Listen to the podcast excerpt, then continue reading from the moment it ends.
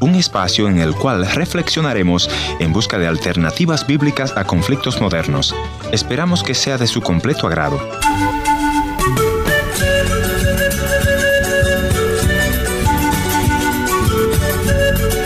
Amigos, qué grato placer saludarlos. Yo soy Giovanni Romero. Es bien probable que una de las etapas más difíciles en la vida de todo ser humano es cuando se llega a los años en donde los hijos han crecido y aún los nietos. Encima de todo, la habilidad del ser humano de proveerse para sí mismo se ve también afectada. Pero, ¿qué hacer cuando esa etapa llega? ¿Qué hacer con el tiempo, las fuerzas, los talentos y aún con muchos años más de vida que quedan en la tercera edad?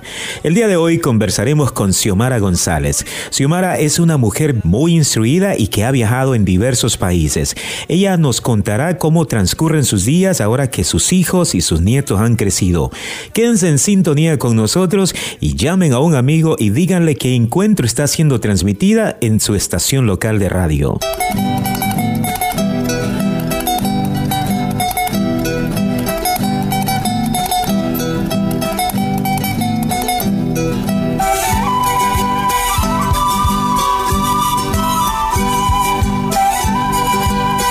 Queremos como siempre invitarlos a visitar nuestro sitio virtual en www.encuentro.ca. Allí encontrarán la colección completa de programas de encuentro que han sido producidas a través de los años. Estoy seguro que encontrarán más de algún programa que será relevante a la situación que están viviendo. Ahora sí, vamos a la entrevista de hoy. Gracias, Pastor Giovanni, por esta invitación y gracias a todos los oyentes. Mi nombre es Xiomara González, estoy casada y mis dos nietos mayores se llevan 38 días nada más de nacido. Ya hoy son un hombre y una mujer de 25 años.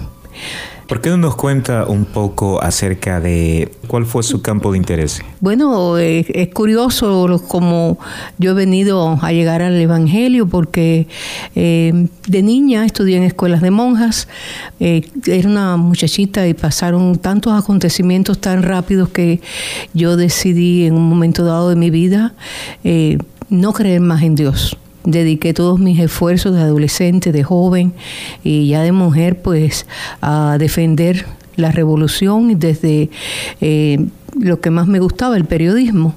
Me dediqué a ello en cuerpo y alma. Fui trabajadora del segundo periódico de importancia en el país, del periódico Juventud Rebelde, y allí ocupé diferentes posiciones, desde periodista, corresponsal en provincias, eh, corresponsal de guerra en Angola en un momento determinado, eh, de jefa del departamento ideológico e histórico y de las páginas dominicales de este periódico. Qué bueno. Cuéntenos algo en su experiencia, eh, como usted nos ha mencionado, ha tenido la oportunidad de viajar en diferentes lugares. ¿Hay algo que parece un común denominador de las mujeres? Como me decía una traductora, una ya mayor, que me decía, yo no sé por qué a quién se le ocurrió el feminismo. Y entonces la oí un día exclamar y le dije, ¿pero por qué? Me dice, porque ahora trabajamos más que nunca. Nos han igualado tanto que no se dan cuenta que también tenemos otras necesidades. Y yo prefiero, me decía, yo prefiero seguir un poco a la antigua. Las ocupaciones profesionales de la mujer de alguna forma han, han inferido en la vida familiar, han afectado esto, la creencia de hijos y el hogar tenemos que ser verdaderamente sabias, esas mujeres eh, virtuosas que dice la Biblia para poder encajar esto. Sin lugar a dudas hay que tener un balance muy bueno porque realmente cuidar de la familia es principal Hoy día estamos viendo tantos matrimonios, tantas parejas deshechas, tantos hogares llamados disfuncionales, pero la disfuncionalidad yo pienso que nos viene desde muy lejos, cuando no hemos resuelto tener un altar familiar y, y dedicarnos realmente con sabiduría. En primer lugar, si tenemos hijos, pues los hijos son una prioridad debemos verlo como tal. No hacemos nada con ganarnos todo el mundo y que perdamos nuestros hijos, como se están viendo hoy, muchachos que reciben muy poca atención por parte de los padres, muy poco cariño, se quejan de esto. Eh, se me ocurre a mí pensar que de pronto muchas veces no es tanto el asunto del trabajo, ¿no? Porque hoy en día, lamentablemente, eh, Xiomara, lo que tenemos es de que las rentas están altas, el costo de vida está más alto que nunca y entonces es difícil argumentar en contra de que el hombre y la mujer tengan que trabajar. En el trabajo definitivamente hay frutos, pero yo creo que muchas veces, como usted mencionaba la palabra balance, y creo que en realidad esa es la palabra clave de todo, el hecho de muchas veces venir a nuestras casas después del trabajo y no traer el, deseo de estar con nuestros hijos, de jugar con ellos, de comer con ellos, yo siento que ahí es donde en realidad es el efecto más grande. Sí. sí, porque realmente mujeres que han perdido sus esposos, digamos, bien bien porque son viudas o bien porque han sido divorciadas o madres solteras y se ven entonces eh, forzadas a, tener que trabajar. Eh, estamos viendo como que parece como una conspiración toda contra la familia, ¿no? Muy bien, eh, usted habló acerca de que ya usted es una mujer con hijos adultos e incluso nietos. Cuatro. Cuatro. Cuénteme cómo ha sido esta experiencia de ir entrando en años, perder quizás esa habilidad de ser empleada, de hacer dinero, de qué es lo que la gente, las mujeres experimentan específicamente. Es terrible, es una etapa dura, es una etapa muy difícil. Eh, lo primero que sentí era que como que la familia se me iba de las manos, se me disolvía. Eh, por el hecho de que, bueno, mis hijas ya estaban en edad de, de, trabajar y tenían niños y entonces yo me fui quedando un poco en la casa cuidando de los niños y y todo eso me fue eh, doliendo en esa etapa que me sentía tan a veces abrumada por el hecho de no salir, de no llevar esa vida tan activa.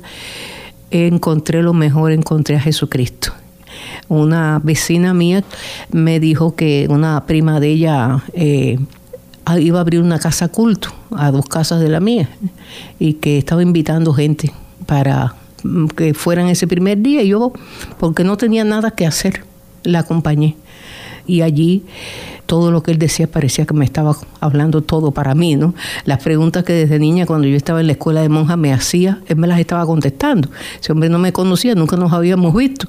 Y fue algo muy impactante. Acepté el Evangelio como un reto. La primera vez que me dieron a, a dirigir un devocional, pues casi que me leí el salterio completo de punta a cabo buscando qué salmo usar, pero todos me gustaban. Hasta que al fin me quedé con cuatro y de los cuatro ese mismo día elegí el 145.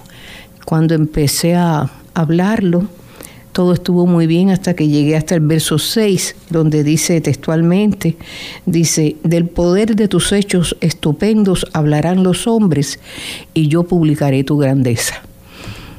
Ese verso me impactó porque me di cuenta que era que yo se lo estaba diciendo al Señor y que esa era como mi misión, publicar la grandeza del Señor. Lo sentí, lo recibí de esta manera.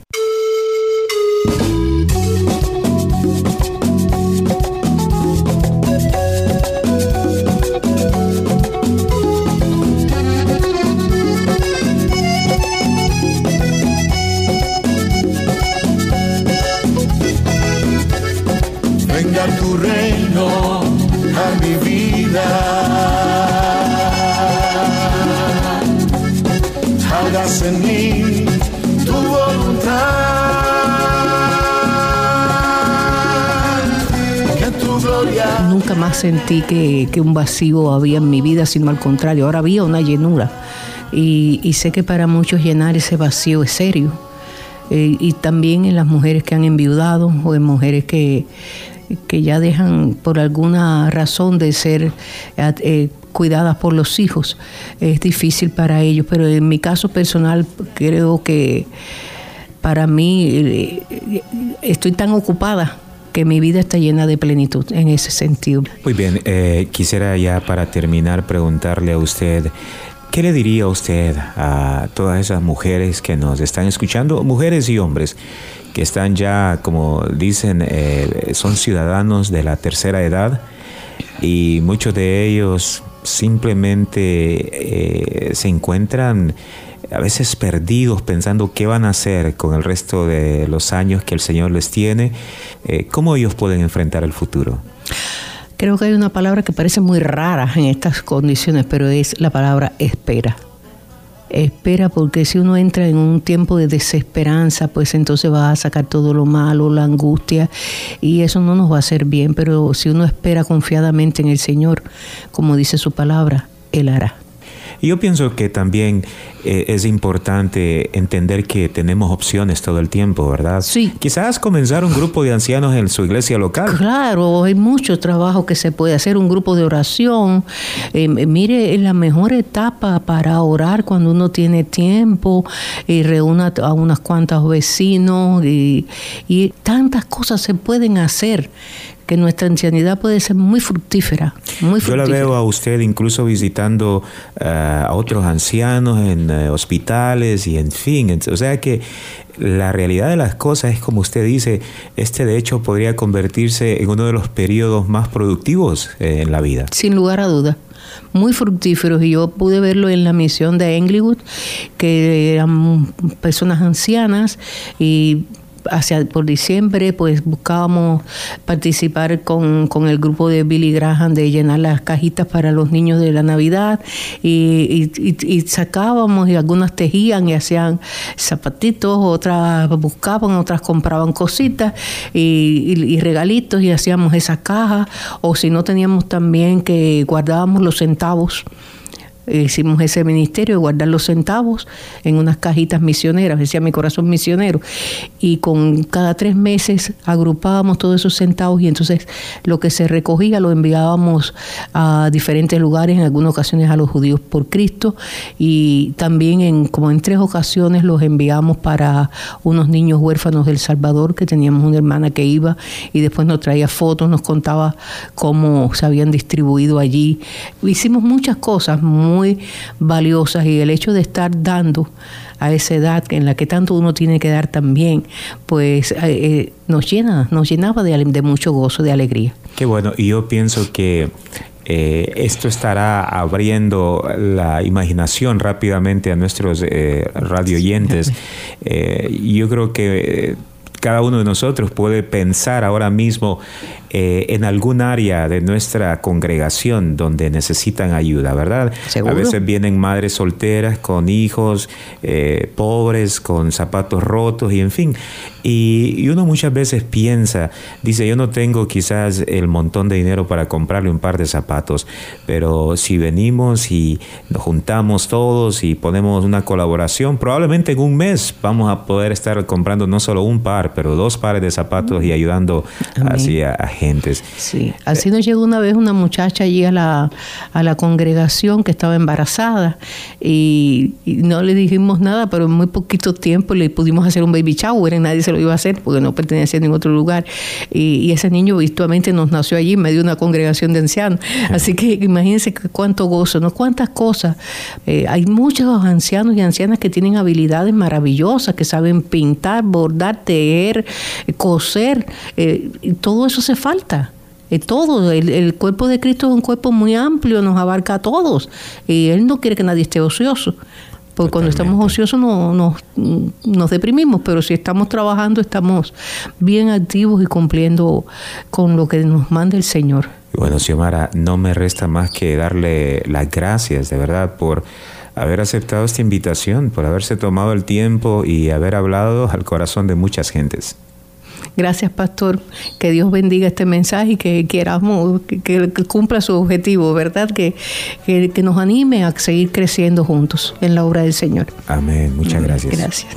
Gracias por haber sido parte del encuentro de hoy. Le voy a agradecer que me escriba a info@encuentro.ca.